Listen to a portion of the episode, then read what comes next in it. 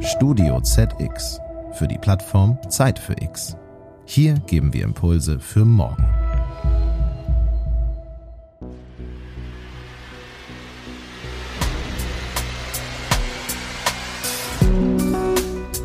Zeit für Bildung. So lautete das Motto der digitalen Themenwoche der Zeit vom 30. November bis zum 4. Dezember 2020.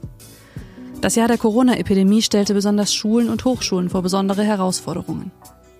In der Themenwoche sprachen wir mit Schülerinnen und Schülern, Studentinnen und Studenten, mit Lehrenden, Forschenden und Hochschulrektorinnen. Wie hat die Pandemie die Bildungslandschaft in Deutschland verändert? Welche Folgen hat dieser Wandel für unsere Bildungsinstitutionen? Digitalisierung, die Zukunft von Schule und Hochschule, die Glaubwürdigkeit der Wissenschaft und Herausforderungen für die Bildung. Was für ein Jahr. Lektion 2020. So hieß die Eröffnungsrunde der Themenwoche und so heißt auch die erste Folge des Podcasts Zeit für Bildung. Sie hören jetzt Janet Otto, Redakteurin im Ressort Wissen von der Zeit, mit ihren Gästen. Ich begrüße sehr herzlich und freue mich, dass Sie zugeschaltet sind. Beate Herreus. Hallo, guten Morgen, Frau Herreus. Herzlich willkommen. Sie ist die Vorstandsvorsitzende der Herreus Bildungsstiftung, eine Stiftung, die sich mit großem Einsatz um die Qualifizierung und Vernetzung von Lehrern und Schulleitern kümmert. Und auch das sollte man über Beate Herreus wissen, wenn man es noch nicht weiß. Sie ist Präsidentin der international tätigen Senckenberg Gesellschaft für Naturforschung. Ich freue mich sehr, dass Sie dabei sind. Sehr froh sind wir auch darüber, dass Stefanie Hubig die Zeit gefunden hat, zu uns zu kommen. Sie ist die Kultusministerin von Rheinland-Pfalz und in diesem herausfordernden Jahr ist sie und war sie die amtierende Präsidentin der Kultusministerkonferenz. Herzlich willkommen, Frau Hubig. Und mit Björn Lengvenus haben wir uns noch einen Mann in diese Runde geholt, einen Mann von der Basis, allerdings nicht irgendeinen, sondern den ersten Schuldirektor, der es geschafft hat, mit einem Sonderpreis der goldenen Kamera ausgezeichnet worden zu sein. Auch das hat die Corona-Krise möglich gemacht, denn Björn Lengvenus leitet die Stadtteilschule Alter Teichweg in Hamburg. Das ist eine Schule, in der Schüler von der ersten äh, bis zur 13. Klasse alle Abschlüsse belegen können. Und während der Zeit der Schulschließung ist Herr Lengvenus zum Late-Night-Moderator und Entertainer geworden. Er hat jeden Abend um 22 Uhr in die Wohn- und Kinderzimmer seiner Schüler gesendet. Herr Lengvenus, wir freuen uns sehr, dass Sie heute die Zeit gefunden haben, hier zu sein.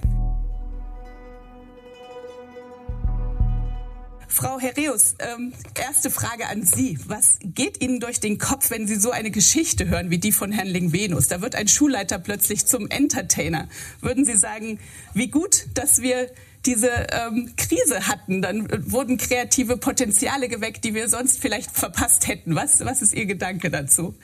Mir geht es in der Tat so. Ähm, ich muss auch sagen, ich, ich übersehe nicht alle, die äh, erkrankt sind, die gestorben sind, die unter der Belastung leiden, Corona. Aber ich muss sagen, für mich persönlich und auch in unserem Umfeld hat das ganz viel Initiativen ausgelöst und ich finde das großartig, was Herr Legminus auf die Beine gestellt hat. Äh, wir selber haben in unserem Beirat auch einen Lehrer, der schon ganz lange als Blogger unterwegs ist und haben uns entsprechend diese Leute, die nämlich Impulse ähm, in die Gesellschaft reingeben und sagen und Dinge, Rituale hinterfragen und uns ein bisschen aus dieser Behaglichkeit, in der wir uns äh, befunden haben, mal rausbewegt haben. Und jede Initiative ist gut, denn ich glaube, wir sind und das nicht damit man Veränderungen hat, sondern ich glaube, wir werden nur mit Veränderungsbereitschaft unsere Gesellschaft irgendwie in Gang bringen und auch zukunftsfähig machen. Frau Hubig, das war ein Jahr, das nach vielen ungeahnten Antworten verlangte. Und ich kann mir vorstellen, dass das ein Knochenjob war, in diesem Jahr die Präsidentin der Kultusministerkonferenz zu sein.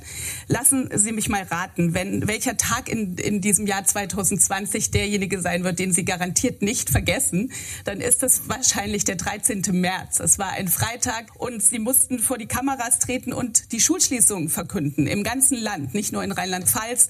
Dort allein mussten 1600 Schulen schließen. Aber an diesem Tag wurde beschlossen, beschlossen, ganz Deutschland sozusagen, ähm, ja, die Schüler nach Hause zu schicken. Die konnten sich zum Teil nicht mal verabschieden von ihren Lehrern, von ihren Mitschülern. Was denken Sie heute über diesen Tag, diesen 13. März? Also das war schon äh, ein, ich sag mal, fulminanter Start ähm, der Präsidentschaft. Das war ja unsere erste äh, Kultusministerkonferenz, übrigens auch die einzige in diesem Jahr, die in Präsenz stattgefunden hat.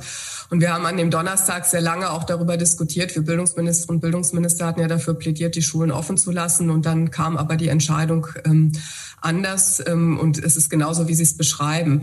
Ähm, ich glaube, man kann keine einfache Antwort auf die Frage, war es richtig oder war es falsch, die Schulen zu schließen, ähm, heute ähm, geben. Ähm, damals war es unter Infektionsgesichtspunkten mit Blick darauf, dass wir nicht viel über das Virus wussten, viel weniger, als wir das heute wissen, ähm, sicherlich die richtige Entscheidung. Die Zahlen sind danach runtergegangen. Es gab klare Regelungen, ähm, aber es war natürlich für die Schulen, auch für uns als Bildungsministerin Bildungsminister für die Schulaufsicht für alle ähm, eine große Herausforderung, den Betrieb wieder zu starten. Und für Schülerinnen und Schüler und für Eltern ähm, war es, fand ich, wirklich ein Mammutwerk. Und Frau Hereus hat es gerade eben schon so gesagt. Ich glaube, man muss auch immer gucken, ähm, dass man in der Krise eine Chance sieht. Und ich glaube, die, die Bewertung von Schule, auch die Bedeutung von Schule, ähm, Schule auch als Ort, als sozialer Ort, als Ort einer Persönlichkeitsentwicklung, nicht nur des Lernens oder des Lehrens, diese Bedeutung ist durch, den, durch diesen kompletten Lockdown auch der Schulen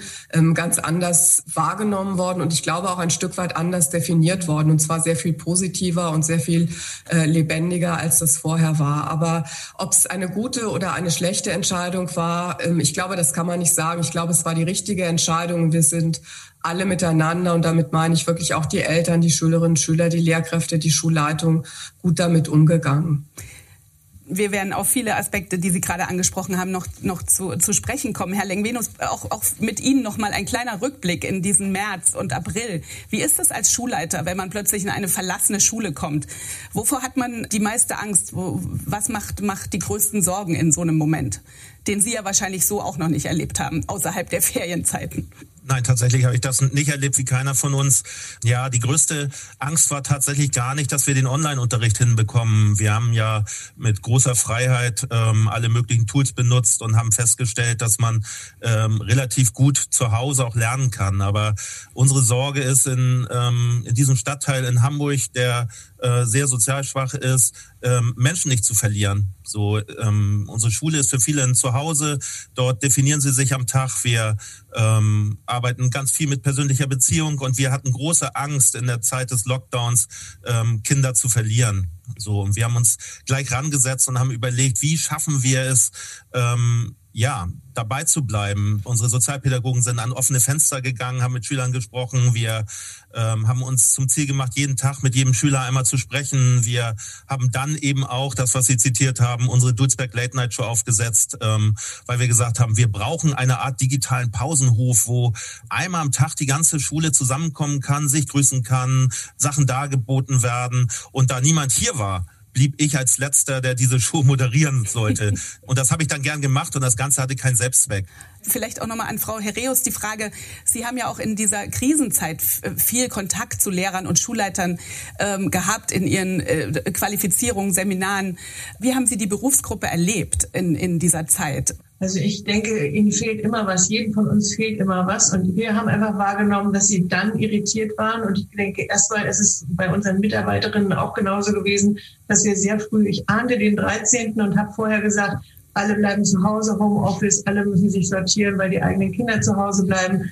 Ähm, dann muss man das machen. Und genauso geht es ja auch den Lehrerinnen und Lehrern. Äh, auch die müssen sich organisieren zu Hause. Und zunächst mal muss dieses Umfeld stimmen. Und dann kommt der nächste Schritt, ähm, was fehlt mir? Und ich fand einfach diesen Instinkt, von dem viele Lehrerinnen und Lehrer entwickelt haben, zu sagen, wir brauchen erstmal technisch, wie, wie, wie treten wir in Verbindung? Ich weiß nicht, ob Sie sich an Ihre ersten Zoom-Konferenzen erinnerten, erinnern, wo, wo einer einfach sagte, wo sind die richtigen Knöpfe, was muss ich tun, wie ist es mit dem Hintergrund und, und, und, und. Jetzt haben wir uns alle irgendwie dran gewöhnt und das ist Ihnen genauso gegangen.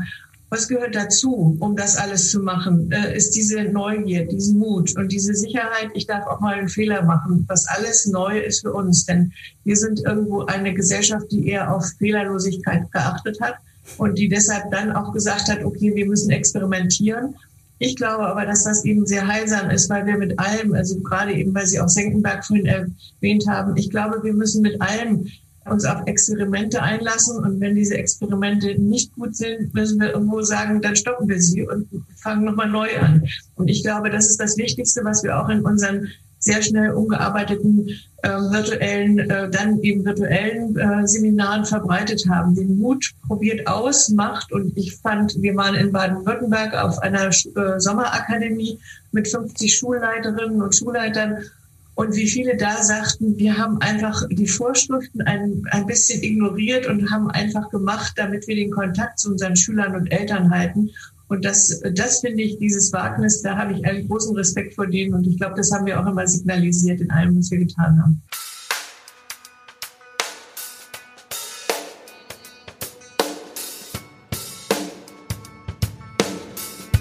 Herr Lengvenus, Frau Herreus hat es gerade angesprochen, den Mut einfach zu machen. War es trotzdem schwer, die Leute sozusagen in, in diese neue Situation einzustimmen, weil plötzlich war der Klassenraum weg, sie saßen, die Lehrer saßen selbst zu Hause. Wie geht man da als Schulleiter mit seinen, seinen Leuten, mit, den, mit dem Kollegium auch um, um erst mal zu wissen, was ist jetzt wichtig und was brauchen unsere Schüler jetzt? Mhm.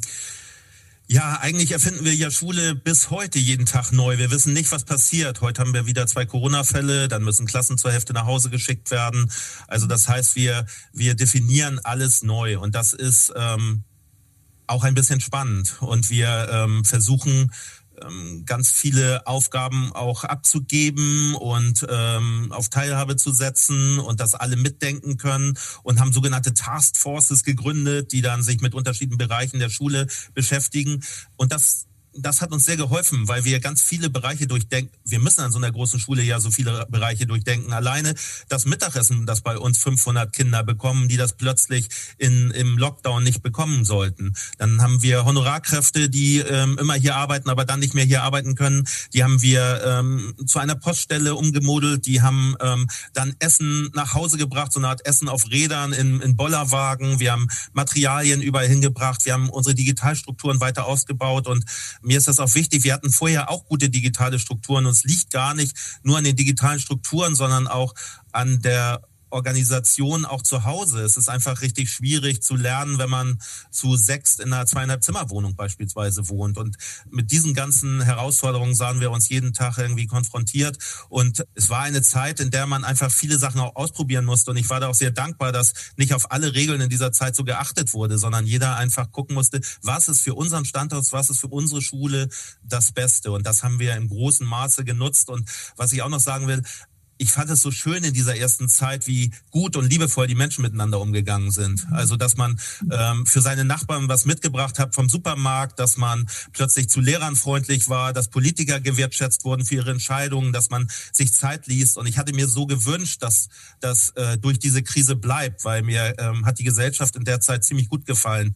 Wir kommen gleich zur heutigen äh, Diskussion, also zur, zur, sozusagen zur Schuldiskussion der Gegenwart. Aber Frau ähm, Hubig, auch mit Ihnen nochmal ein ein kleiner Rückblick. Ähm, war Ihnen damals bewusst, ähm, wie groß die Herausforderungen äh, eigentlich sind und wie vielschichtig, wenn man Schulen einfach zumacht? Wie, wie groß die Gefahr ist, Kinder zu verlieren? Ähm, wie unübersichtlich auch sozusagen die Lage in, in der Lehrerschaft ist? Wir hatten, ich habe es angesprochen, wir hatten sehr engagierte Lehrkräfte. Wir hatten aber auch solche, die zu Hause saßen und über Wochen keinen Kontakt zu ihren Schülern aufgenommen haben.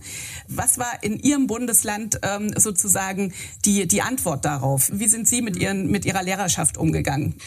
Wir haben ganz schnell ganz viel auf die Spur gesetzt und das ähm, habe ich genauso empfunden, wie das gerade beschrieben worden ist. Als die Schulen am, an dem Montag zu waren, gab es ganz viel auch gemeinsamen Geist zu sagen, wir müssen jetzt gucken, dass wir das Allerbeste aus dieser Situation machen. Aber viele Dinge konnten wir damals nicht antizipieren. Viele Dinge waren auch klar. Wir haben sehr schnell dann Regeln aufgestellt. Wir haben ja auch in der Kultusministerkonferenz unglaublich viele Entscheidungen getroffen für Deutschland. Eine ganz wichtige aus meiner Sicht war, dass wir gesagt haben, die Abiturprüfungen finden statt, die Abschlussprüfungen finden überall in Deutschland statt. Das war ein Kraftakt, uns da alle am Anfang so zusammenzubekommen, aber das haben wir geschafft und ich fand, das war sozusagen auch der Auftakt für unglaublich viel Einigkeit und geschlossenes und gemeinsames Vorgehen. Das ist was, was wir da ganz schnell gelernt haben und auch umgestellt haben. Aber auch in den Schulen selber. Wir haben zum Beispiel in Rheinland-Pfalz dann sehr schnell Leitlinien für das digitale Arbeiten entwickelt, unser pädagogisches Landesinstitut. Wir haben den Eltern auch ein bisschen an die Hand gegeben, was muss man eigentlich von seinen Kindern zu Hause erwarten, was muss ich von mir erwarten, was muss ich aber auch nicht leisten können. Also das war ja auf vielfältigste Art und Weise sozusagen ganz viele Entscheidungen zu treffen. Wir haben uns darum gekümmert, dass Schülerinnen und Schüler Endgeräte bekommen, damit sie eben gegebenenfalls auch digital erreichbar sind. Ähm, wir haben die Fortbildung in der gleichen Zeit weiter ausgebaut. Ähm, also ein, ein unglaublicher Strauß. Und immer wenn man dachte, man hat jetzt ein Problem gelöst, sage ich mal, standen drei wieder vor der Tür, ähm, die wieder neu da waren und die auch gelöst werden müssen. Zum Teil auch Dinge, die man nicht antizipieren konnte. Also, dass man sich wirklich nicht hinsetzen kann und sagen kann, wir setzen uns alle zusammen mit unserem Sachverstand, mit vielen Praktikerinnen und Praktikern, dann entwerfen wir einen Plan und das machen wir so. Das ist, glaube ich, für uns alle auch eine neue Situation gewesen, dass wir immer schrittweise vorgehen müssen, auf Sicht fahren, neu entscheiden, weiter entscheiden. Aber was seitdem passiert ist, ist schon sehr viel, ohne dass ich jetzt sagen würde, es ist alles super und wir können uns jetzt entspannt zurücklehnen. Ich habe am Anfang dieser, dieser mhm. Corona-Krise bei uns gesagt, für, zu meinen Abteilungsleitern, zu, zu, zu unseren Leuten, das wird jetzt ein Marathon. Aber ehrlich gesagt, ich glaube, keiner hat damals geahnt, wie lang dieser Marathon andauert. Wir haben gedacht, wir müssen bis, bis Ostern und dann noch vielleicht bis Sommer und dann wird es anders werden. Aber mhm. es ist schon ein sehr, sehr langer Marathon ja. geworden.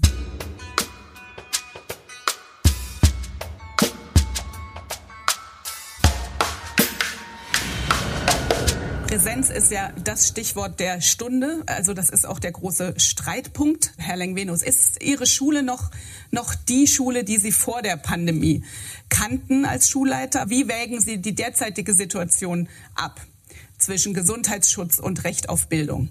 Ja, natürlich sind wir nicht mehr die Schule, also wir sind schon noch die Schule, wie, wie es sie vorher gab, aber wir machen alles ganz anders. Also von daher ähm, ich bin großer Streiter dafür, dass wir Präsenzunterricht machen und ich habe hier große Diskussionen ähm, geführt, gar nicht mit unseren Schülern und Eltern und Kollegen, sondern auch in dieser Gesellschaft. Ähm, möchte das auch alles gar nicht gegeneinander ausspielen. Das müssen andere entscheiden. Äh, was ist wirtschaftlich, was ist gesundheitlich, was ist pädagogisch. Ich kann nur sagen, warum es für uns so wahnsinnig wichtig ist, dass Schulen offen sind. Die Schere, das wurde ja eben schon gesagt, wird immer größer und zwar mit jedem Tag, den es eine Schulschließung gibt. Es gibt einfach einen krassen Unterschied zwischen, zwischen Kindern, die ideale Bedingungen haben, zu Hause zu lernen und Kindern, die das nicht haben. Wir haben viele Schüler, die zu Hause kein Internet haben, die für WLAN ins Einkaufszentrum gegangen sind beispielsweise. Wir wir haben Kinder, die keine eigenen Arbeitsplätze zu Hause haben. Wir haben ähm, Familien mit vier, fünf Kindern, ähm, die sich ähm, einen Rechner teilen. Da funktioniert Hybridlernen und da funktioniert auch der Fernunterricht nicht richtig. Und eins ist klar, wenn wir Kinder zu Hause lassen, dann verlieren wir die Schwachen.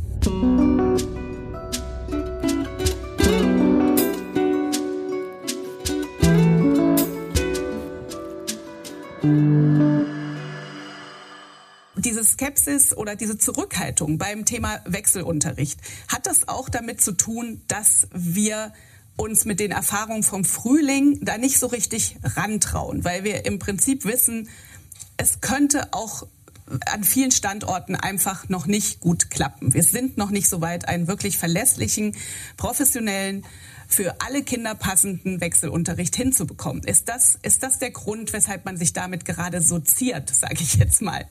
Ich frage mal ähm, den Mann von der Basis, Herr Lingvenus. Ach, wir können das technisch abbilden. Also wir können die ganzen, wir haben alle, ähm, wir hatten auch vorher iPad-Klassen, also das, das funktioniert alles, aber es ist rein praktisch da sind wir wieder bei der Schere. Wie, wie soll das funktionieren? Eine Live-Schalte in den Unterricht. So, mit einer Kamera und der Lehrer hat dann das Mikrofon und äh, dann wird Unterricht gemacht. Das ist doch eine eine ganz klassische Vorstellung von Unterricht. Also so funktioniert es doch nicht. Also Schüler im Unterricht äh, zu binden, ähm, dass überhaupt gelernt werden kann und dass man gemeinsam Unterricht macht, ist schon schwierig genug, wenn sie vor Ort sind, sozusagen. Da gibt es Methoden, da gibt es Rituale, da gibt es besondere Rhythmisierung, die wir in den letzten Jahren hier in ganz Deutschland pädagogisch ähm, gefunden haben und äh, gemacht haben. So und das ist äh, beim Hybridunterricht richtig schwierig. Man braucht eben auch Zeit für die Menschen, die zu Hause sind. Und klar, man kann dann äh, mit Arbeitsaufträgen und die einen können arbeiten und die anderen kriegen zu Hause Aufträge und ich kenne das alles und ich kenne die Diskussion und dann kann man mit Padlets arbeiten.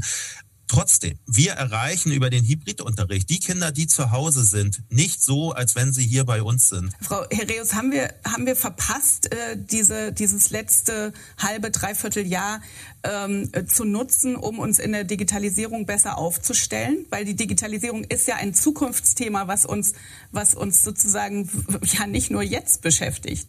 Also erwarten Sie von mir jetzt nicht die Antwort, ja, wir haben alles Mögliche verpasst. Das äh, bin ich nicht und das glaube ich nicht, weil ich das soziale Thema in der, äh, im Hinblick von Schule und gutem Unterricht als viel, viel größer empfinde als das Digitale. Ich glaube, ja, wir hätten bestimmt früher anfangen können, äh, dass wir sagen, wir erreichen äh, uns untereinander besser mit digitalen Methoden. Aber wenn Sie allein jetzt Ihre Produktion angucken und sagen, wer ist alles im Hintergrund und wer äh, bereitet alles, dann würde diese Energie eigentlich auch eine Lehrkraft betreffen. Die muss dann auch alles Mögliche erstmal organisieren, ohne sich wirklich um diese sozialen Probleme zu kümmern. Das muss alles technisch funktionieren.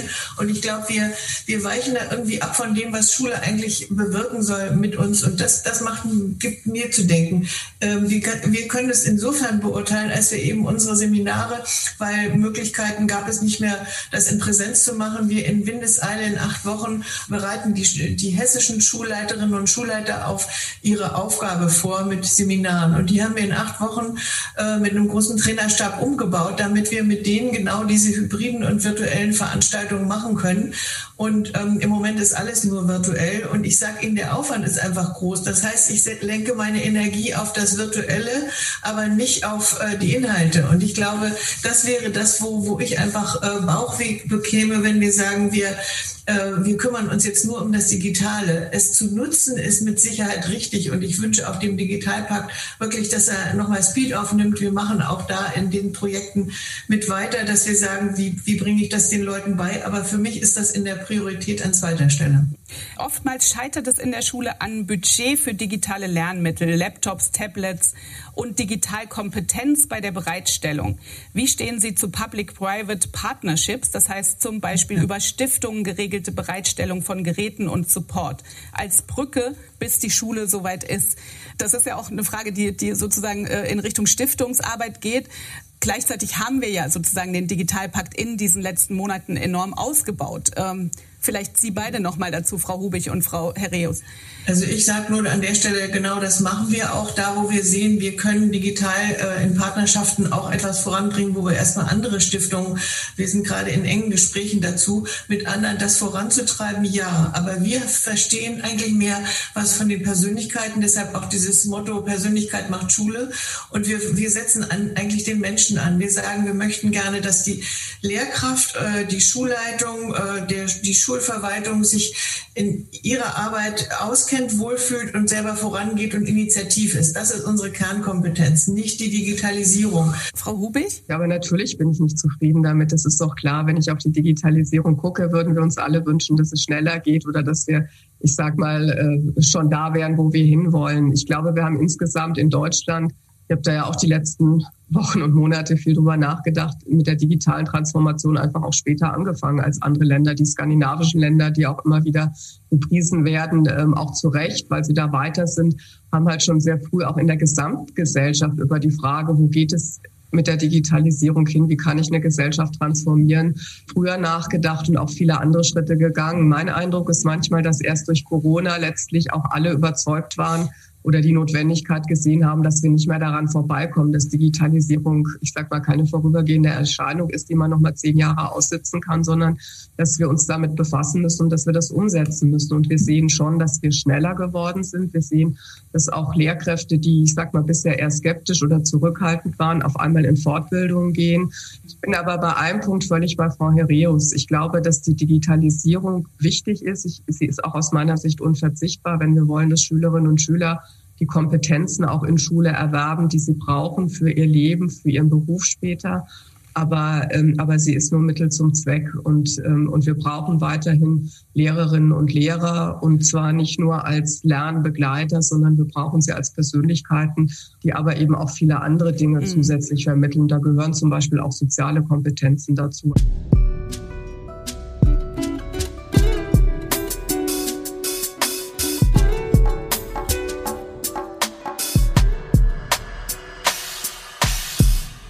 Die letzten Minuten noch mal nutzen, um über das zu sprechen, was immer wieder anklang, nämlich über die Frage, was Schule jetzt eigentlich ausmachen sollte. Und wir führen ja gerade auch aktuell schon wieder eine Diskussion über zu viel Leistungsdruck an den Schulen, gerade hinsichtlich der Abschlüsse. Ähm, Schüler und Eltern klagen, dass Lehrer sozusagen sehr viel Stoff durchpeitschen, immer mit der Angst im Nacken, übermorgen könnte die Schule zu sein. Dahinter steckt auch die Frage, wie wird dieses Schuljahr eigentlich zu Ende gehen? Herr Lengvenus, Sie, Sie sehen das jeden Tag. Was ist Ihre Haltung dazu?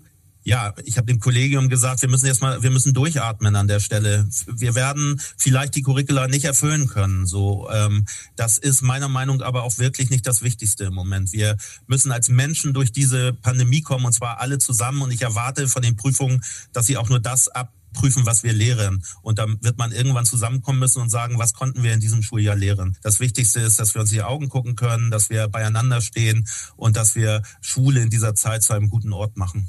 Frau Herreus, was ist denn, Sie haben es vorhin schon angedeutet, was ist für Sie jetzt das Wichtigste? Was, was muss Schule vermitteln? Ähm, ja, Schule muss, glaube ich, wieder den Kopf öffnen für das, was auf unserem Planeten los ist. Und ähm, Greta, es äh, mag man beurteilen, wie man will. Und ich glaube, wir müssen wirklich mehr auf das gucken, was ein, eine Schülerin oder ein Schüler mitbringen und was kann man ähm, denen als nächsten Schritt irgendwie anbieten, statt zu sagen, wir erwarten da Standards und den Druck erhöhen. Ich glaube, das wäre nicht gut. Und ich äh, versuche auch, wir versuchen sowohl mit Lehrkräften als auch mit Eltern genau in dieser Sprache zu reden. Ähm, meine Mutter hat, äh, glaube ich, ein Notabitur machen können nur und es ist trotzdem was aus ihr geworden. Und ich denke, wir sollten da ein bisschen entspannen. Ich glaube, wir haben ganz andere Zeiten. Vielleicht sollten wir auch in diese Zeiten mal gucken, was da eigentlich los war. Und was ich, was mich noch total freut, als wir das letzte Mal Frau Hubig und ich uns getroffen haben, sagte sie, was passiert ist, ist, dass die Kultusminister miteinander reden und nicht miteinander im Wettbewerb stehen. Also wir, wir sitzen wirklich alle zusammen. Schön, dass diese Zusammenarbeit jetzt irgendwo besser funktioniert funktioniert. Ich wünsche mir das auch mit den Lehrerverbänden, dass wir da eigentlich mehr im reflektierenden Austausch sind, statt Forderungen zu stellen. Ich glaube, diese Zeiten sind vorbei. Hauptsache, wir entwickeln gute Ideen, wie wir durch die Krise kommen und, die, und danach uns auch weiterentwickeln. Ja, Frau Hubig, wie schafft man denn den Spagat zwischen den anders äh, gewordenen Bedürfnissen von Schülern heute und, äh, und den Ansprüchen der, der Abschlüsse? Wie wird das Schuljahr zu Ende gehen? Also wie das Schuljahr zu Ende geht, das können wir heute alle noch nicht sagen. Ich glaube, wir wären froh, wenn wir es könnten. Aber wir werden alles dafür, daran setzen, dass es möglichst gut zu Ende geht. Ich glaube, was wichtig ist für die Schülerinnen und Schüler, die jetzt den Abschluss machen, dass sie auch das Gefühl haben, sie haben einen wertigen Abschluss in der Hand und nicht irgendwas, was sie geschenkt bekommen haben oder was sie jetzt gerade mal nur so, so bekommen, sondern das ist schon, das sind schon eine Generation, die wirklich auch unter schwierigen Bedingungen jetzt ihren Abschluss machen. Und ich finde, die können sehr stolz dann auch darauf sein, was sie erreicht haben und wir werden uns darum kümmern, dass es ein wertiger und ein guter und ein vollwertiger Abschluss ist, aber eben unter diesen besonderen Bedingungen. Und der dritte Punkt, der mir nochmal wichtig ist, der wurde ja auch heute ganz oft angesprochen, ist, dass wir in den nächsten Tagen, Wochen, Monaten und ich fürchte auch Jahren gucken müssen, dass wir es schaffen, dass wir diese Schere wieder zusammenbekommen mit, mit allem, was geht und, ähm, und mit allen Möglichkeiten, damit wir nicht äh, Schülerinnen und Schüler verlieren. Ja, das, ähm, das deckt. Ja, das möchte ich auch mal wieder äh, betonen, nämlich das aus, äh, im Hinblick auf das, was in Hanau passiert ist. Ähm, da sind wir natürlich als Stiftung mit dem Sitz dort äh, sehr betroffen und ich, ich befürchte einfach, wenn wir uns um das Thema nicht kümmern, dann ähm, kriegen wir größere Probleme, die wir jetzt im Moment noch irgendwie scheinbar im Griff haben, aber wir haben sie nicht mehr. Ja. Und ich glaube, das ist auch eine gesamtgesellschaftliche Aufgabe. Da müssen wir alle zusammenhelfen. Wir hätten noch äh, lange diskutieren können. Das hat mir großen Spaß gemacht. Vielen Dank an Sie drei, an Frau Herreus, Frau Hubig und Herrn Lengvenus. Ich denke, das wurde deutlich, dass die Herausforderungen weiterhin da sein werden und viele Antworten noch gegeben werden müssen in diesem Schuljahr.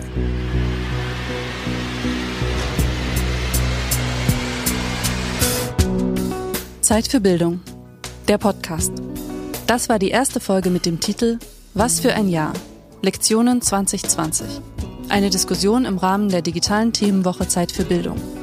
Hören Sie in der kommenden Ausgabe Jugend 2020. Wie geht es uns und wie geht es jetzt weiter? Johanna Schöner im Gespräch mit Richard Gamm, dem Vorsitzenden des Landesschülerausschusses Berlin.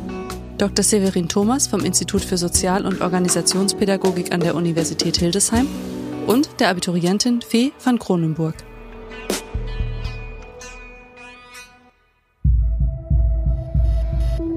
Dieser Podcast ist eine Produktion von Studio ZX für die Plattform Zeit für X. Hier geben wir Impulse für morgen. Sie wollen mehr spannende Podcast-Folgen hören? Dann besuchen Sie uns doch auf zeitfürx.de.